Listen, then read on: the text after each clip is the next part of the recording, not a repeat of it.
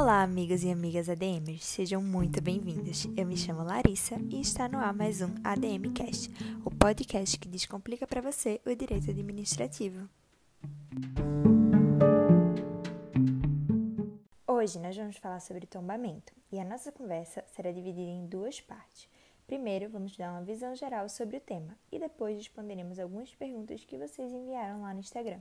Ah, inclusive, se você é novo ou nova por aqui, segue a gente lá no arroba InstaDMCast. E se você acha que esse podcast pode ajudar alguém, compartilhe nosso trabalho.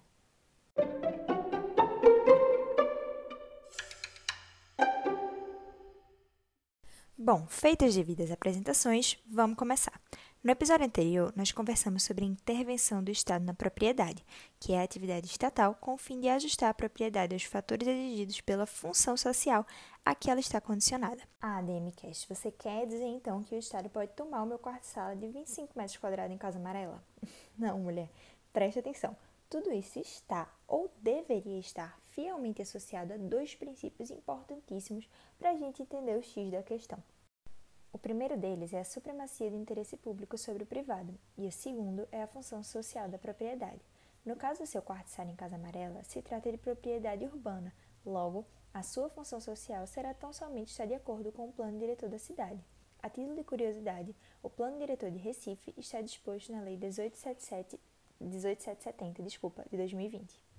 A gente viu também no episódio passado que a competência para legislar sobre intervenção do Estado na propriedade, na requisição e na desapropriação é competência exclusiva da União. Nas outras modalidades será da União, Estado, Distrito Federal e municípios, que é o nosso caso hoje com o tombamento. Revisados? Então bora! O tombamento é uma modalidade restritiva de intervenção. E o que isso quer dizer? Quer dizer que o Estado poderá impor condições ao uso da propriedade sem, entretanto, retirá-la de seu dono, ou seja, sem lhe retirar o direito de propriedade. É através dessa modalidade que o poder público buscará proteger o patrimônio cultural brasileiro. Essa é a função social do tombamento. Lembram que eu falei sobre o plano diretor de Recife? Pronto, o tombamento também está lá. Anota aí para você dar uma olhadinha depois, no artigo 88 da Lei Municipal 18770 de 2020. Aproveita e dá uma olhadinha também no artigo 216, parágrafo 1 da Constituição Federal, que conceitua patrimônio cultural. Por fim, também dá uma olhadinha no Decreto-Lei número 25, que também disciplina as regras gerais sobre o tombamento. Ok, patrimônio tombado é aquele que possui algumas restrições impostas pela administração ao particular, a fim de preservar a história e cultura, não é isso? É isso. E quais poderiam vir a ser essas restrições? Bem, Alguns exemplos são os seguintes: proprietário não poderá alienar o bem tombado antes de notificar o ente que efetuou este tombamento, para lhe garantir o direito de preferência nessa venda. O bem tombado também não poderá ser gravado através de penhor, anticrese ou hipoteca. Outro exemplo bem marcante dessa modalidade é que até para pintar, restaurar ou reparar o bem, o proprietário precisa de prévia autorização do poder público, então, assim, já deu para perceber que essa é a mais chatinha das modalidades de intervenção em termos de restrições, né? E como será instituído o tombamento? Bom, sempre deverá derivar de manifestação expressa de vontade da administração, pois dela é a competência para proteger o patrimônio histórico-cultural brasileiro e a intervenção da propriedade privada para garantir o interesse público sobre o privado, lembra? Dessa forma, o tombamento derivará de um ato administrativo, devendo conter todos os seus requisitos de validade, motivo, finalidade, forma, etc. Alguns autores consideram o tombamento como derivado de processo administrativo e não apenas de um ato administrativo. Entretanto, nós somos da linha que considera um ato administrativo, assim como José de Santos Carvalho Filho, tá bem? Dito isso, cabe a gente comentar que o tombamento pode ser tanto imposto pelo poder público, sendo classificado como compulsório, como também requerido pelo particular, sendo classificado como voluntário. E a extinção? Sim, caro ouvinte, estamos aqui falando sobre tombar o tombamento.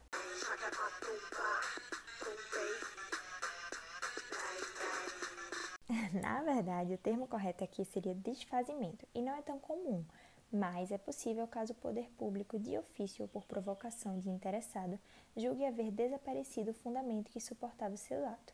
Afinal, extinta a causa, extingue-se seus efeitos. Promove-se então o cancelamento do ato de inscrição do bem no livro do tombo em que ele está inscrito, que é administrado pelo IFAM, Instituto do Patrimônio Histórico e Artístico Nacional.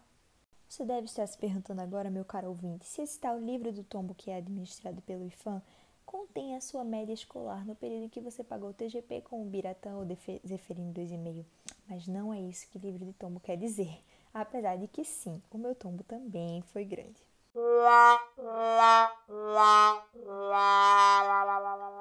As expressões tombamento e livre do tombo provêm do direito português, em que a palavra tombar tem o sentido de registrar, inventariar ou inscrever bens nos arquivos do reino. Tal inventário era inscrito em livro próprio, que era guardado onde? Na Torre do Tombo. nada a ver com nada, né? Pois é. Mas não foi dessa vez que Carol Conká dominou o mundo. Por fim, e quanto à indenização? Em regra, o tombamento não irá gerar dever indenizatório, pois nenhum prejuízo patrimonial é causado ao dono do bem. Só haverá indenização quando há comprovadamente o dano provindo do tombamento.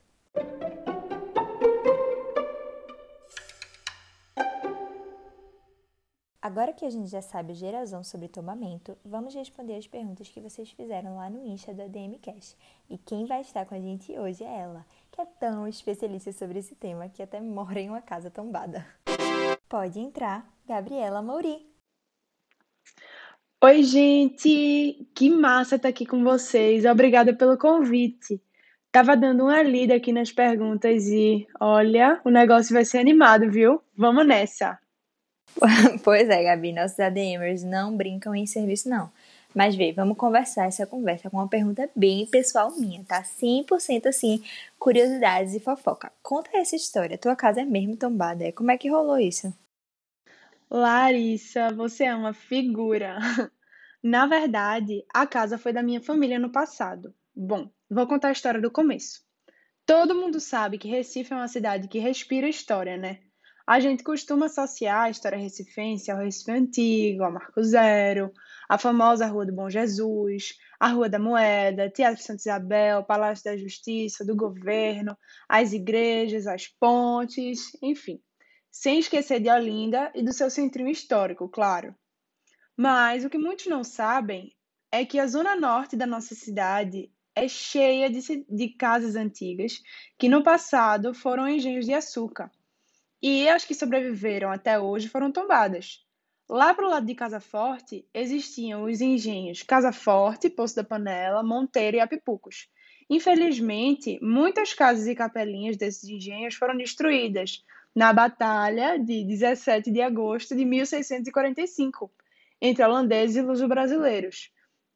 Essa batalha que nomeia a famosa avenida que corta esses bairros atualmente.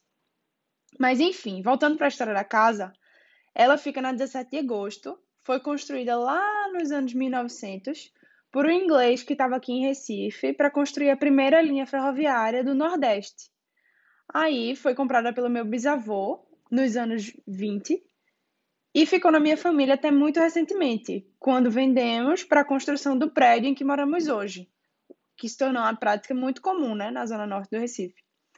E, salvo engano, a sua fachada foi tombada em 94 e a casa foi vendida em 2005. Ah, entendi. É muito massa a gente morar numa cidade cheia de história mesmo. Mas você morar numa casa assim é outro nível. Muito chique, viu? Adorei. E agora, para começar a responder as dúvidas dos ouvintes, Luísa, que sempre participa de tudo aqui no podcast, mandou assim: a DMCast sempre quis saber como foi que Olinda conseguiu o título de patrimônio histórico. Muito legal sua pergunta, Luísa. Bom, tudo começou na década de 30, quando os principais monumentos do sítio histórico de Olinda foram tombados para preservar o conjunto arquitetônico e cultural da cidade. Aí, em 80, o Congresso deu a Olinda o título de Monumento Nacional.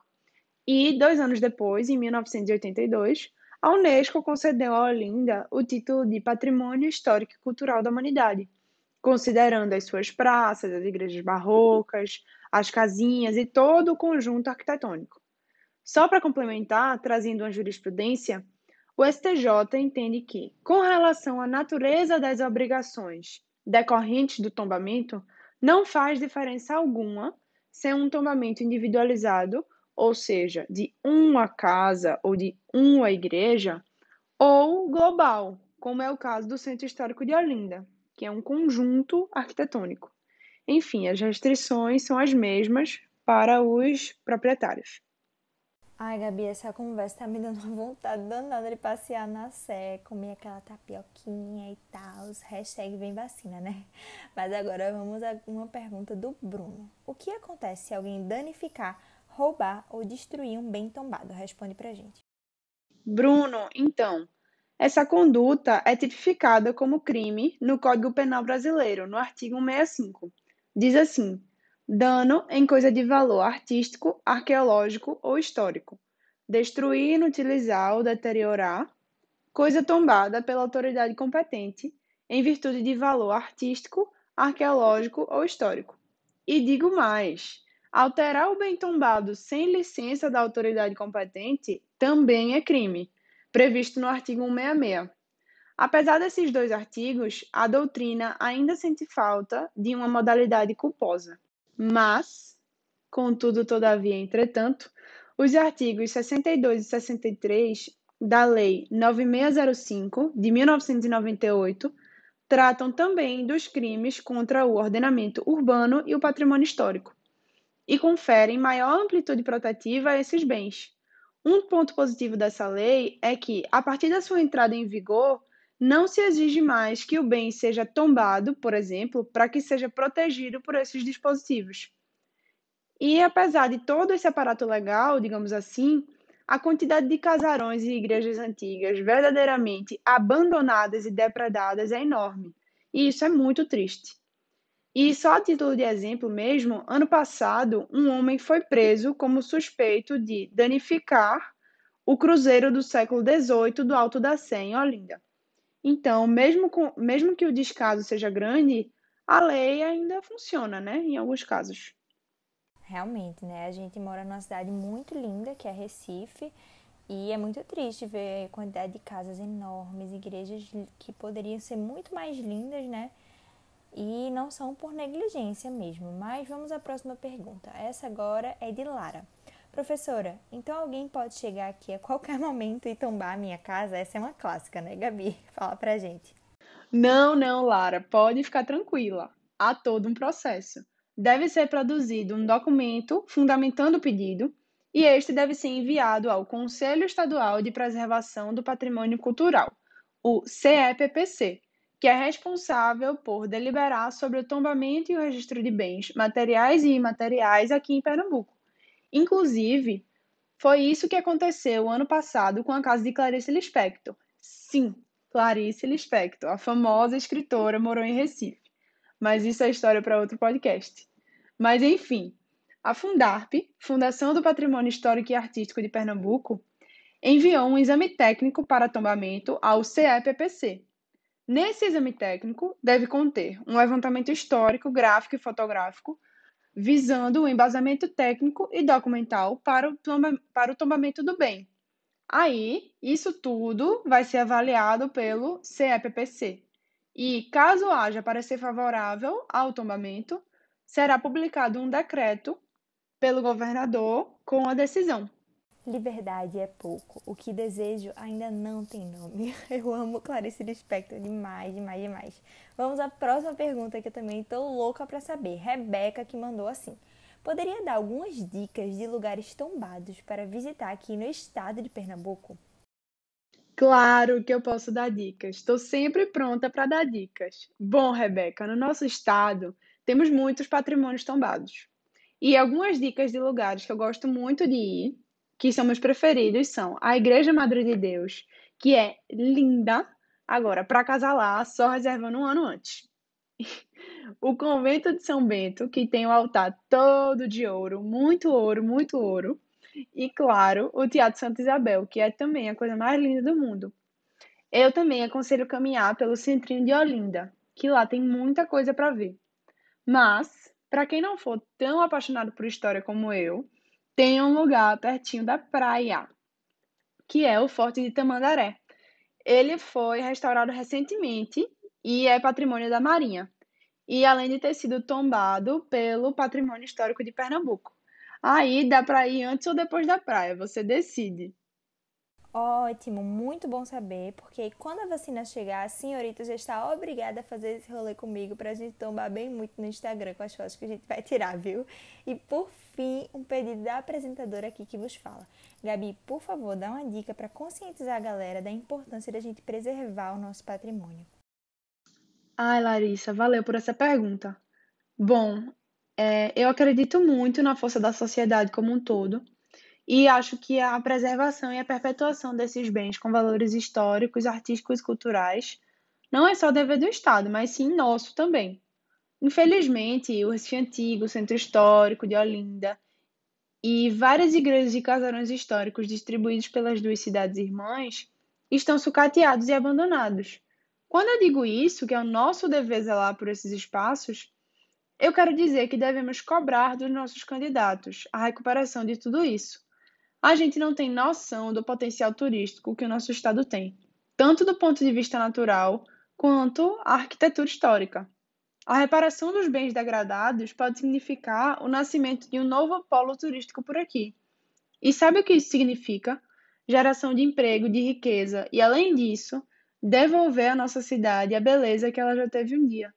Não que ela não seja bonita, claro, mas isso tudo pode ser potencializado. Nossa geração é tão engajada e comprometida para algumas coisas, por que não incluir isso na pauta? O que me dizem?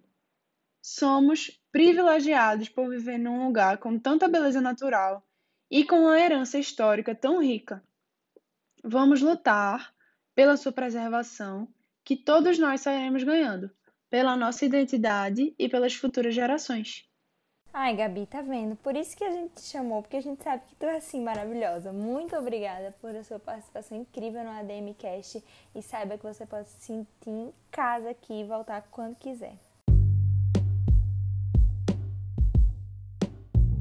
Então, galera, esse foi o nosso ADM Cast de hoje. Espero que vocês tenham gostado e que tenha ajudado vocês de alguma forma. Em nome de toda a nossa equipe, muito obrigada a quem ouviu até aqui e muito obrigada também a quem mandou as perguntas. Semana que vem o nosso tema será desapropriação. Então prepara as perguntas e já manda lá no Instagram. Esperamos vocês. Valeu!